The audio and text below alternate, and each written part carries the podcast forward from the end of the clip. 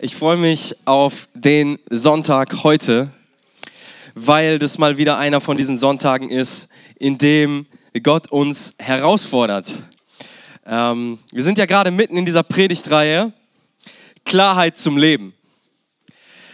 Und diese Predigtreihe ist entstanden aus einem Herzenswunsch, den Gott mir einfach seit Monaten schon für uns aufs Herz legt. Und für mich aufs Herz gelegt hat. Und ich merke, wie das so eine richtige, so eine Bürde auf meinem Herzen ist, dass das rüberkommt, dass Gott manchmal sehr, sehr klar ist zu uns, aber dass immer, wenn er klar ist, jedes Mal es zum Leben führt. Das heißt, wenn, wenn Gott manchmal, boah, jetzt bin ich schon mittendrin, ne? wenn Gott manchmal Dinge zu uns sagt oder in seinem Wort stehen und wir denken, boah Gott, ey, das finde ich so gar nicht cool, das grenzt mich irgendwie ein. Ähm, Gerade in der Gesellschaft heute würde ich damit abgestempelt werden als jemand, der total strange ist und der total versnobbt ist und der keinen Spaß im Leben haben kann. Egal, was Gott sagt, ob uns das passt oder nicht, das Resultat ist immer Leben. Immer. Amen. Wir gehen über zum Lobpreis. Wir haben so eine geniale Perspektive in dem, was wir heute hören werden. Und wenn ich am Anfang sehr, sehr klar werde, dann bitte ich euch, das richtig zu verstehen mit einer klaren Perspektive, nämlich, dass, es, dass Gott über unserem Leben triumphiert hat. Dass er uns von ganzem Herzen liebt und dass alles, was er sagt, das Ziel hat, dass wir Leben in Fülle haben. Okay? Also wenn es klar wird, wenn es hart wird, wenn ihr merkt so, boah, ihr rückt auf euren Stühlen rum, weil es unangenehm wird, die Perspektive ist, Jesus möchte, dass ihr lebt. Er will, dass ihr Leben in Fülle habt. Ich habe in einer Predigtreihe mal von einer Sünde gesprochen, die mich lange, lange begleitet hat und die mich dahin getrieben hat, dass ich gesagt habe, Jesus, ich werde das nicht los, ich komme damit nicht klar. Jesus, ich weiß, das ist etwas, was du nicht willst, aber ich krieg's nicht gebacken.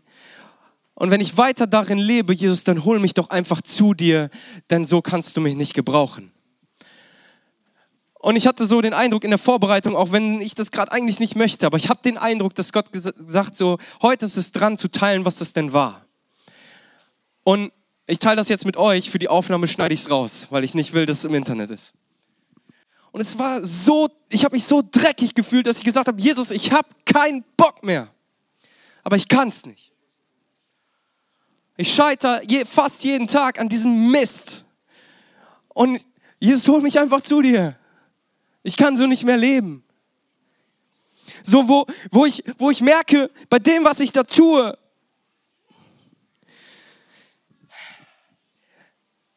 bin ich auch ein Grund dafür, warum Gott Mensch wurde und für mich am Kreuz verreckte. In dem Moment, wo ich sündige, ist das ja nicht einfach nur irgendwie, okay, weil die Gnade hat ja gesiegt und passt schon, sondern ich bin Grund dafür, dass Gott für mich sterben musste. Ich bin Grund dafür, dass Gott Mensch wird mit dem klaren Ziel, als er Mensch wird, ich werde nur Mensch, um für dich zu sterben.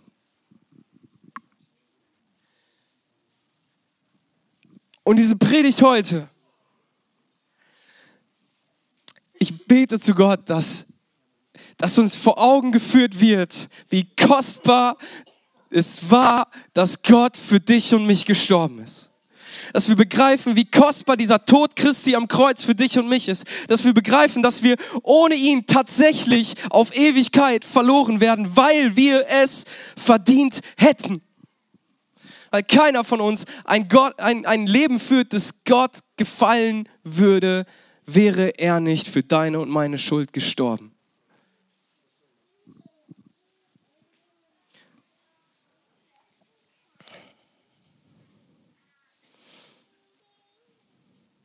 Und es ist Fakt, nur wenn jemand anders für die Schuld die ich auf mich lade, nur wenn jemand anders für die Sünde, die ich tue, nur wenn jemand anders dafür bezahlt, habe ich auch nur die geringste Chance, zu Gott zu kommen. Und es gibt keinen Menschen, der das für mich tun kann, weil keiner von uns ein Leben führt, das gut genug ist, um vor Gott zu bestehen. Es gibt niemanden, keiner. Wenn, wenn dir irgendwann mal ein Pastor begegnet, einer sagt, der sagt, ich bin Christ und dir begegnet und dir sagt, du solltest so und so leben und ich hab's drauf, dann hat er vergessen, dass er ohne Jesus die Grundlage seines Glaubens verloren wäre. Das heißt nicht, dass das, was er dir sagt, falsch ist, aber es heißt, dass er ein Grund, eine Grundlage, von der er das in Liebe sagen könnte, dass er die verloren hat. Und wir alle haben immer wieder Kämpfe mit Sünde. Jeder von uns kämpft immer wieder mit Schuld und Sünde. Und das ist schon fast ein Tabuthema in Kirche. Man redet nicht mehr darüber, dass du schuldig bist. Man redet nicht mehr darüber, dass du ein Sünder bist, dass du es verbockt hast vor Gott. Aber es ist wahr. Weißt du, nur wenn wir begreifen, dass wir tatsächlich vor Gott schuldig sind, nur wenn wir begreifen, dass wir tatsächlich voll von Sünde sind, nur dann hat das Evangelium überhaupt noch irgendeine Kraft? Wenn ich sage, in dem Moment, wo ich sündige, Jesus, passt schon, du hast mir ja schon vergeben. Wenn ich, wenn ich mir den Porno reinziehe und sage, ja komm, ist doch nicht so schlimm. Gott hat mir ja schon vergeben. Danach stehe ich halt wieder auf, passt schon. Wenn wir das tun, ich habe so lange mit mir gerungen, ob ich sage oder nicht, aber dann treten wir den Tod Christi mit Füßen. Dann sagen wir, ist mir egal, was du da gemacht hast, es bedeutet mir nichts. Das muss etwas mit uns machen, wenn wir sündigen. Wenn es nichts mehr mit uns macht, dann haben wir die Grundlage unseres Glaubens verloren. Nämlich, dass wir befreit sind aus Gnade. Und es hat den Tod Gottes gekostet. Es hat das Leid Jesu gekostet. Jeder Peitschenhieb auf seinem Rücken hat es gekostet damit du und ich frei sind. Hey, und ich kenne Menschen hier in dieser Kirche und ich bin so dankbar dafür. Die wissen, an einer Stelle ihres Lebens haben sie es dermaßen vor die Wand gefahren. Haben sie es echt kaputt gemacht. Haben sie einen Fehler gemacht. Sind sie schuldig geworden vor Gott. Und in dem Moment, wo sie sich das eingestehen und begreifen, dass sie trotzdem geliebt sind. Was da für eine Freude sprudelt, ist so unfassbar. Und das ist Kraft des Evangeliums, Kraft Gottes, wenn ich anerkenne und benenne, ja, ich bin vor dir schuldig geworden.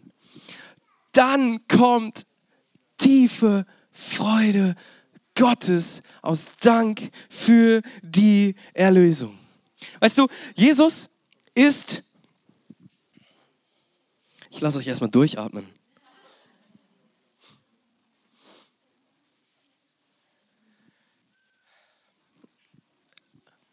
Manchmal verstehen wir Jesus als so ein Add-on für unser Leben. So, ich, ich lebe ein gutes Leben so, als, als in Deutschland lebender. Mir geht's gut, ich bin versorgt, ob ich arbeiten gehe oder nicht. Ich kriege Geld, mir geht's gut. Ja, ich bin mit allem versorgt, was ich brauche. Ich habe Freunde, ich lebe ganz gute Beziehungen. Und dann ah, ah, das, das mit Jesus, ach, der liebt mich auch. Ach, der hat mich auch gern. Ach, der vergibt mir auch ja, dann nehme ich den noch gleich mit. So, wo Jesus irgendwie so, so ein, so ein Add-on für unser Leben ist, etwas, was dazukommt, ja. Wir bestimmen über unser ganzes Leben und dann, ah, Jesus nehme ich auch noch mit. So, ich gehe durch den, den, den Laden und denke mir, oh, die Tafel Schokolade nehme ich auch noch. Die brauche ich auch noch in meinem Einkaufswagen dazu, als ein Add-on für mich, damit es mir gut geht. Weißt du, wir brauchen ihn, damit es uns geht, aber folgende Frage. Er dient uns, aber dienen wir ihm noch? Ist er noch wirklich nicht ein Add-on für unser Leben, sondern ist er der Herr unseres Lebens, weil er uns teuer erkauft hat? Ist er das noch?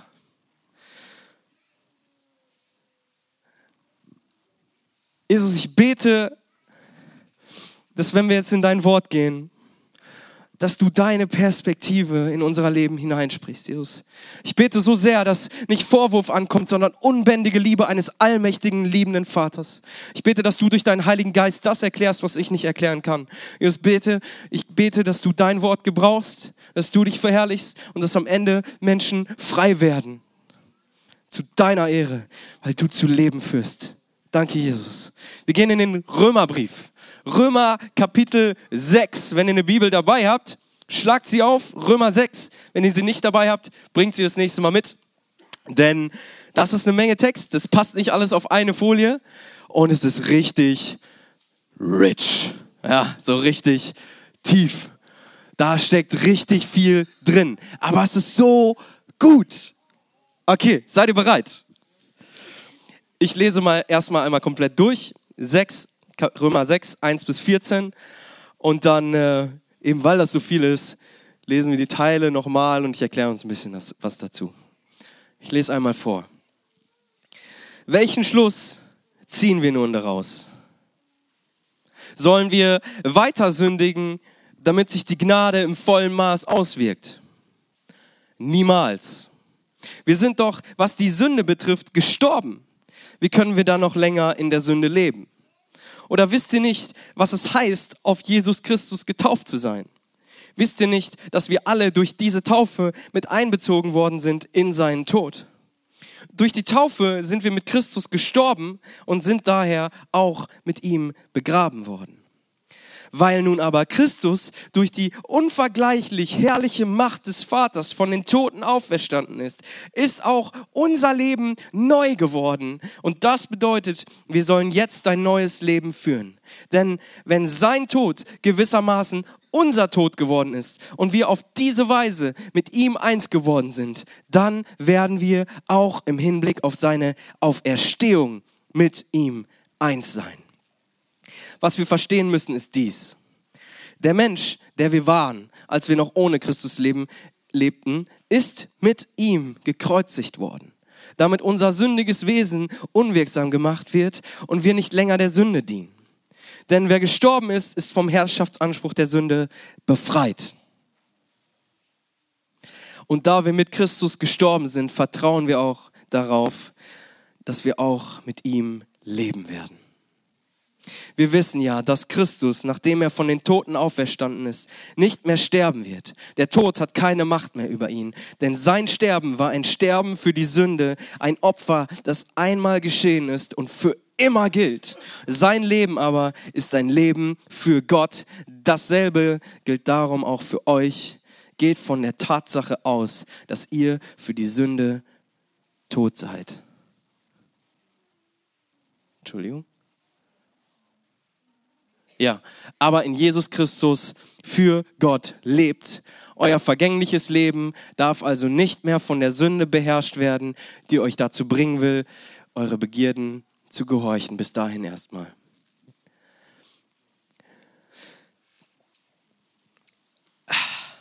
Ich habe ja schon mir den ein oder anderen Bibeltext mal genauer angeguckt, ne?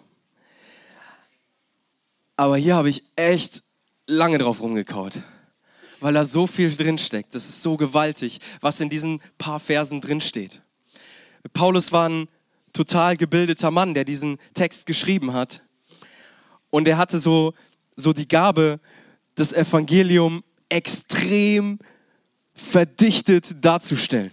Er hatte so die Gabe, so wirklich komplexe theologische Fragen super dicht auf den Punkt zu bringen. Und das ist noch die neue Genfer Übersetzung, die relativ entspannt ist. Wenn du das in der Elberfelder Übersetzung liest, meine Herren. Also das ist echt Schwarzbrot, ja. Aber es ist so, so reichhaltig, so schön. Wenn du ein Schwarzbrot isst, du kaust einmal drauf, dann bist du für die nächsten drei Tage satt. So ist dieser Text so reichhaltig und so gut. Ich habe gerade einen schönen Vers gehört. Amen dazu. also, das schöne Vers war auf das Schwarzbrot bezogen, nicht auf den Text. Nur um das nochmal klarzustellen. Also, wir gehen mal durch. Von oben nach unten durch. Römer 6, 1 bis 14. Welchen Schluss ziehen wir nur daraus? Sollen wir weiterhin sündigen, damit sich die Gnade im vollen Maß auswirkt. Und das ist so ein bisschen das, wie wir manchmal unterwegs sind. Dass wir sagen, hey, zu sündigen ist doch kein Problem, die Gnade ist doch da. Wenn ich sündige, dann kann die Gnade sich doch erst voll entfalten und kommt zur Kraft, kommt zur vollen Wirkung. Oder wir sind schon da, dass wir in Resignation unterwegs sind und sagen, hey, komm, ist einfach egal, das passt schon, ich krieg das sowieso nicht hin. Ähm, Gnade ist ja da. Paulus fragt, ob wir weiterhin sündigen sollen, damit sich die Gnade im vollen Maße auswirkt. Und seine Antwort darauf ist so klar. Er sagt nicht manchmal, er sagt nicht passt schon, sondern er sagt niemals, never ever, auf keinen Fall. Das sei ferne in alter Übersetzung. Auf keinen Fall. Wir sind doch, was die Sünde betrifft, gestorben. Wie können wir da noch länger mit der Sünde leben? Ganz einfaches Beispiel, was Paulus hier nennt, mit diesem Gestorben, was für uns irgendwie oft schon so abgedroschen ist, aber was, wenn du es dir mal vor Augen führst, extrem genial ist. Wenn ein geliebter Mensch stirbt, dann weiß ich, der ist tot. Also es ist vorbei. Und das tut echt weh, weil die Trennung so klar ist zwischen mir, dem Lebenden, und ihm, dem Toten. Es ist ein für alle Mal klar, er ist tot, ich komme nicht mehr an ihn ran. Und wenn er dann noch begraben wird, dann ist das der letzte Abschied. Es ist klar, die Trennung zwischen mir und ihm könnte klarer nicht sein. Er ist tot. Genauso klar ist für uns die Trennung zwischen uns und der Sünde. Wir sind gegenüber der Sünde, so sagt es Paulus, gestorben. Die kann nicht mehr an uns ran. Ja? Und wenn wir dann mit Christus gemeinsam begraben werden, dann ist die Trennung ein für alle Mal unterstrichen. Die Macht der Sünde in unserem Leben hat keinen Einfluss mehr. Es ist vorbei. Oder wisst ihr nicht, was es heißt, auf Jesus Christus getauft zu sein? Wisst ihr nicht, dass wir alle durch diese Taufe mit ihm einbezogen worden sind in seinen Tod? Es klingt erst so abstrakt, ich erkläre es gleich. Durch die Taufe sind wir mit Christus gestorben und sind daher auch mit ihm begraben worden. Das gleiche Prinzip. Aber das Krasse hier ist,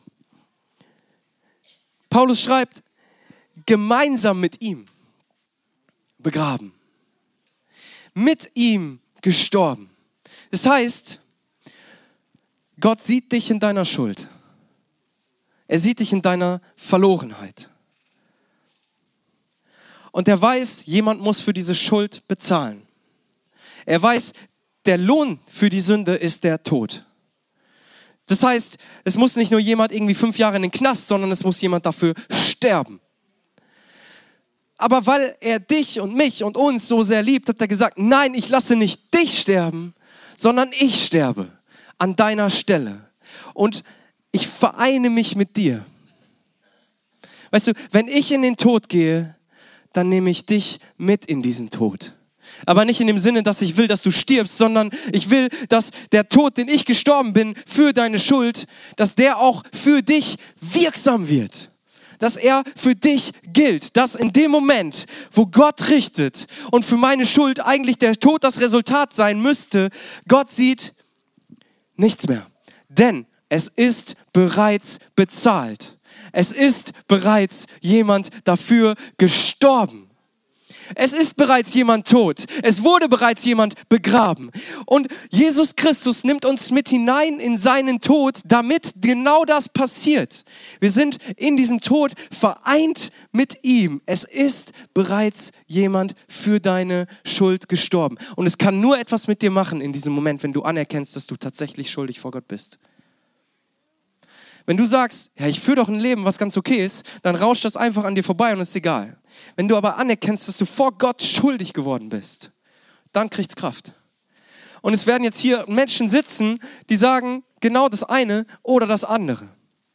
Dem, mit dem einen wird das etwas machen, weil er erkennt, ich bin vor Gott tatsächlich schuldig. Mit dem anderen wird das nichts machen, weil er denkt, ich lebe doch eigentlich ganz okay.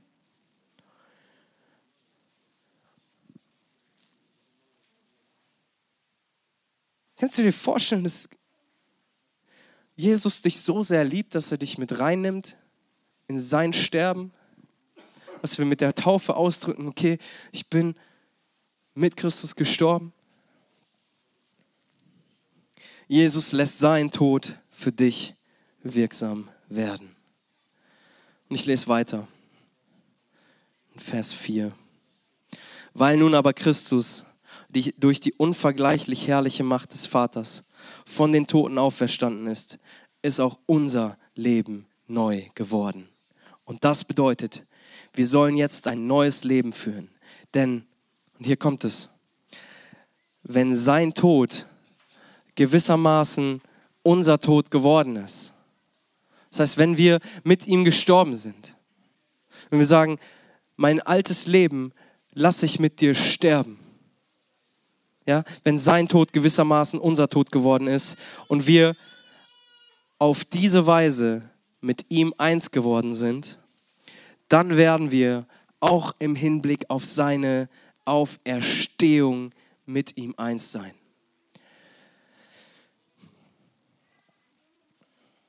Lass dir das mal auf der Zunge zergehen. Wir sterben mit Gott, aber wir stehen auch mit ihm wieder auf. Wir bekommen ein neues Leben vereint mit Christus. Vielleicht hilft dir das, wenn du dir vorstellst, so wie, wie Jesus stirbt und du bist dabei. Und dann steht er wieder auf von den Toten und du bist dabei. Und das, was er gerade für dich getan hat, während du das vielleicht beobachtest, gilt für dich dass genauso wie er der Sünde gegenüber gestorben ist, du ihr gegenüber stirbst. Genauso wie er gezeigt hat, dass er, dass er die Kraft hat, den Tod zu besiegen und einfach von den Toten wieder aufersteht, kannst du genauso mit ihm zu neuem Leben auferstehen. Und das wird sich erst in der Ewigkeit vollenden, wenn wir bei Gott sind und so, so, so, so plötzlich zu merken, boah, ich bin wirklich frei. Ich habe wirklich neues Leben. Wenn das plötzlich, wenn diese Realität reinkommt, dass du neues Leben in Christus geschenkt bekommen hast. Es ist, es ist so crazy. Vers 6, was wir verstehen müssen, ist dies. Der Mensch, der wir waren, als wir noch ohne Christus lebten, ist mit ihm gekreuzigt worden, damit unser sündiges Wesen unwirksam gemacht wird und wir nicht länger der Sünde dienen. Das ist die Sünde, hier bin ich. Ich bin tot für die Sünde. Ich stell dir vor, ich, ich liege im Grab und da steht die Sünde. Wie könnte ich, wenn ich ihr gegenüber tot bin, wie könnte ich ihr noch dienen? Wenn sie doch der Grund auch dafür ist. Wie könnte ich ihr noch länger dienen wollen? Wie könnte ich sagen, der, die das mich zum Tod führen will, mir das Leben rauben will, mich manipulieren will, mir die Lebensfreude nehmen will, dafür sorgen will, dass durch Menschen, mich andere Menschen verletzt werden. Wie könnte ich wollen, dass ich der Sünde noch länger diene, die dafür gesorgt hat, dass ich tot sein muss? Und wenn ich gestorben bin, dann ist dieses Verhältnis, ihr zu dienen, es ist vorbei. So, und da ist die Bibel so, so klar, so dass, dass wir ihr nicht länger dienen können eigentlich. Denn, Vers 7, wer gestorben ist, ist von dem Herrschaftsanspruch der Sünde befreit. Wie erkläre ich euch das am besten? Die Sünde kann nicht mehr über mich herrschen, weil ich ihr gegenüber tot bin. Das heißt aber nicht, dass ich nicht länger sündigen kann. Also die, die Sünde kann mich vor Gott nicht mehr anklagen. Ich bin befreit. Die Schuld wurde bezahlt.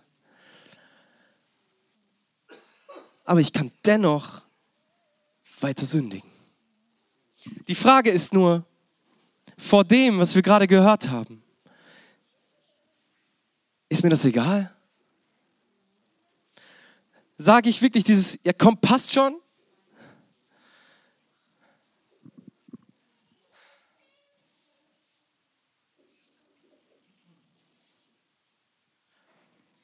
Ist es mir etwas wert, dass Jesus für mich gestorben und bitterlich verreckt ist.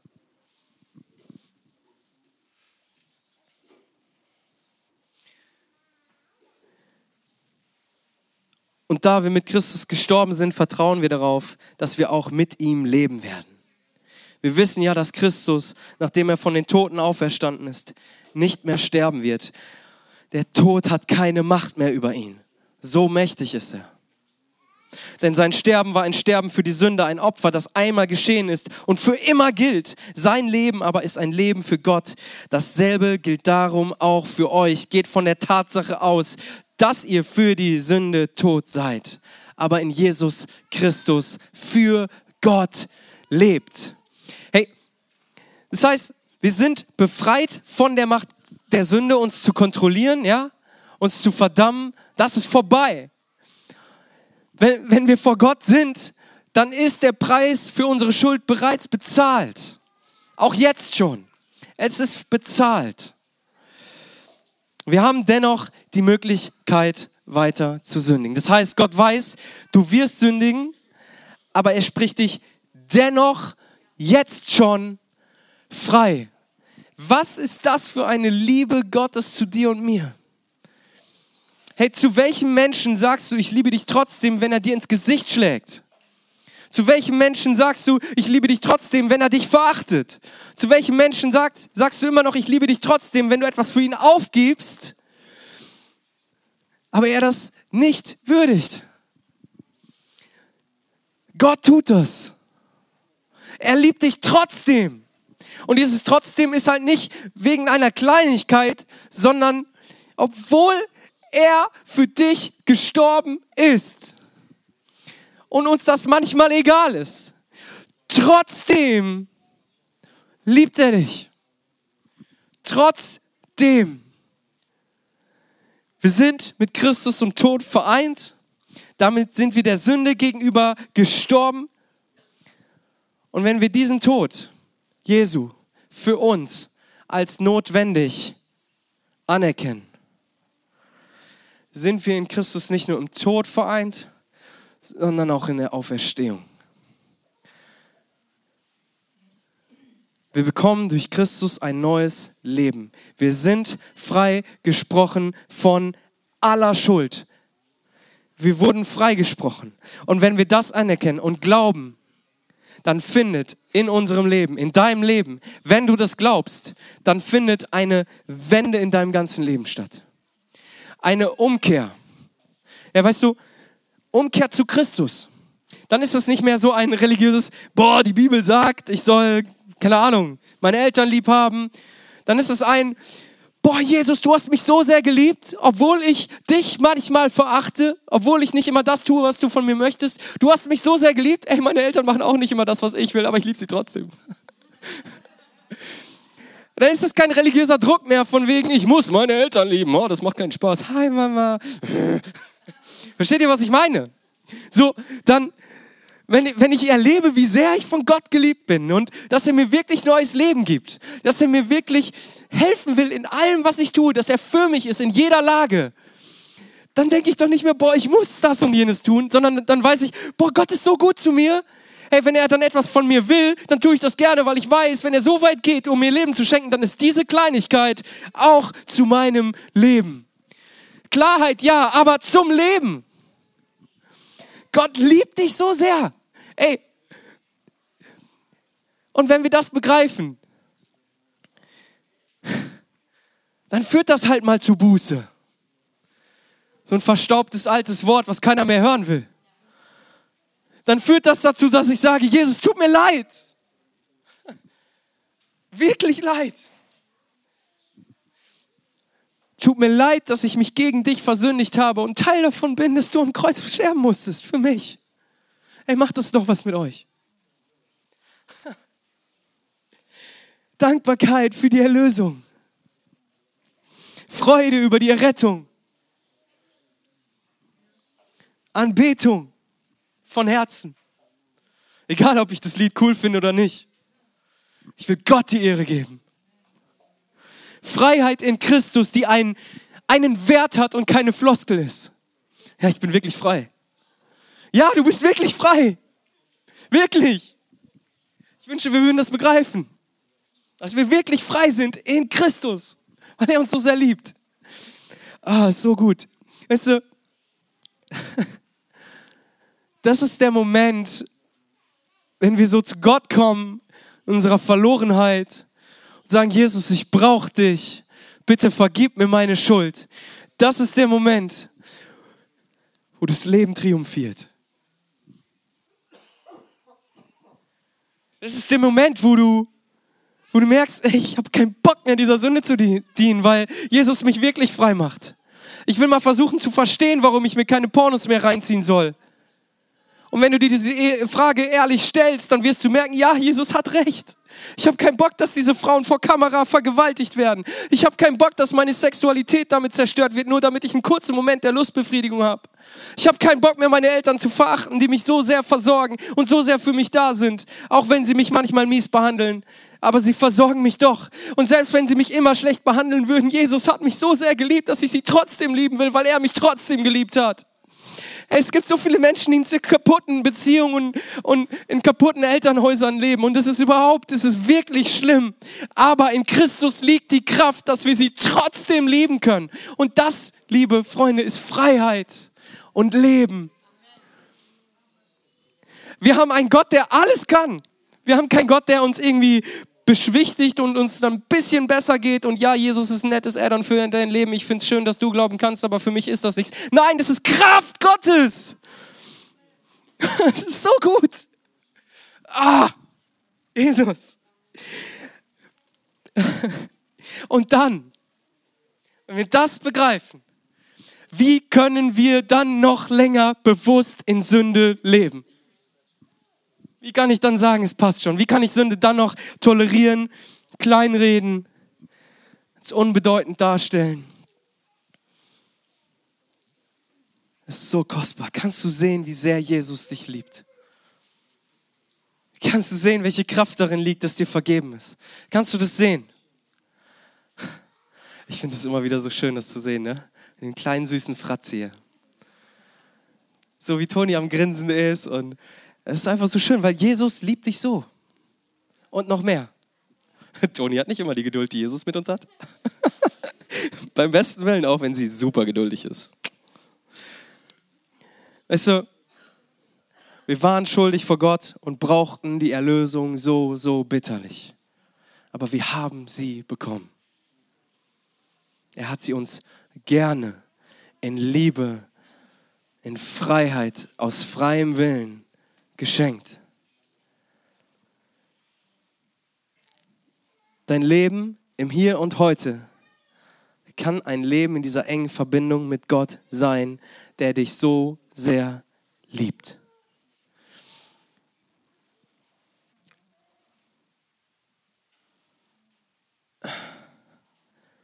Ich lese noch die letzten Verse. Und ich hoffe, wir verstehen die jetzt richtig. Euer vergängliches Leben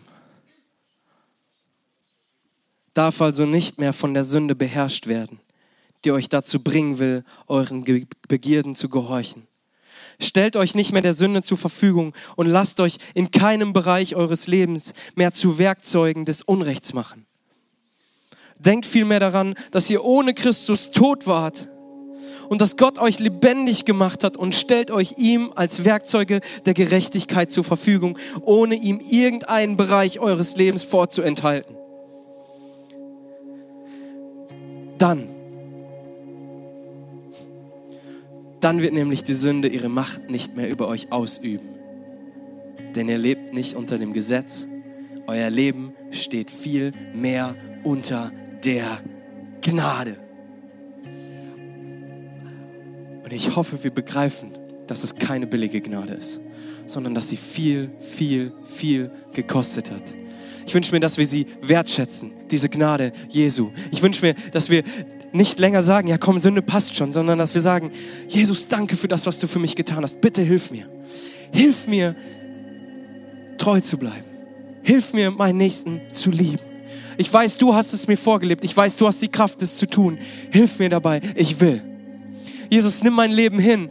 Vergib mir meine Schuld, ich brauche dich. Zeig mir dein Leben, zeig mir deine Perspektive. Wisst ihr, als ich, als ich in dieser tiefen Sünde drin steckte und nicht mehr leben wollte, weil es so schlimm war und ich gedacht habe, Jesus, nimm mein Leben hin, ich kann vor dir nicht bestehen, ich bin nicht gut genug, du kannst mich so nicht gebrauchen.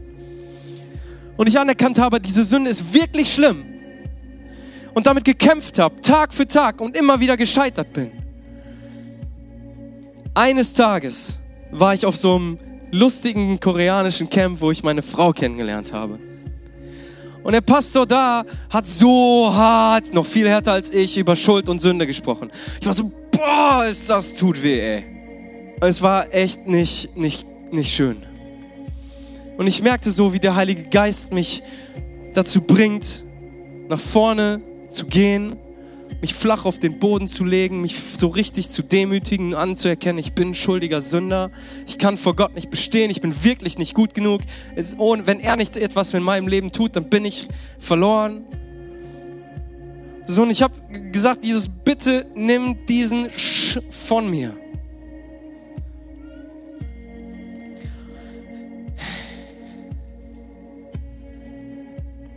Und dann kam Kraft Gottes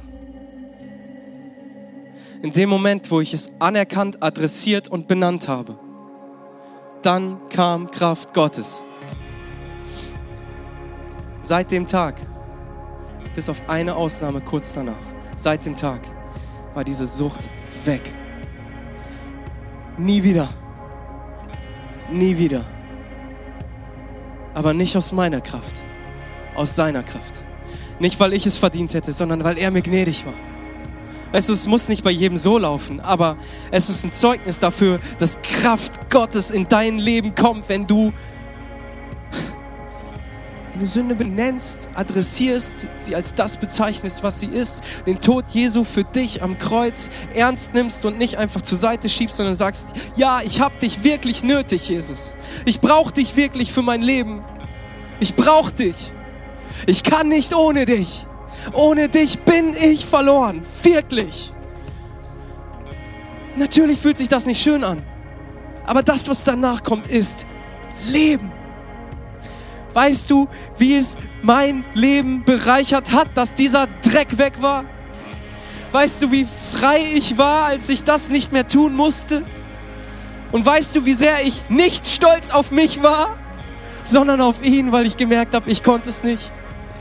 Und weißt du, wie sehr ein das freisetzt und in eine gesunde und gute Beziehung zu Christus setzt? Weißt du, aus was für Löchern es dich rausholst, wenn du, wenn du diesen Dreck, den du in dem Loch verbirgst, einfach mal zu Christus bringst oder zu deinen Brüdern und Schwestern und sagst, ich habe da ein Problem, bitte hilf mir. Bete für mich, begleite mich da drin. Weißt du, was für eine Kraft ist, wenn wir sagen, Jesus, ich bin der Sünde gegenüber gestorben, ich weiß, sie hat keine Macht mehr über mich, ich höre von heute an auf, ihr zu dienen. Weißt du, was das für Leben freisetzt? Wo das Leben triumphiert in dir? Ah. Die Sünde hat die Macht über dein Leben verloren. It is over. Und etwas Neues hat damit begonnen. Ein neues Leben in Jesus.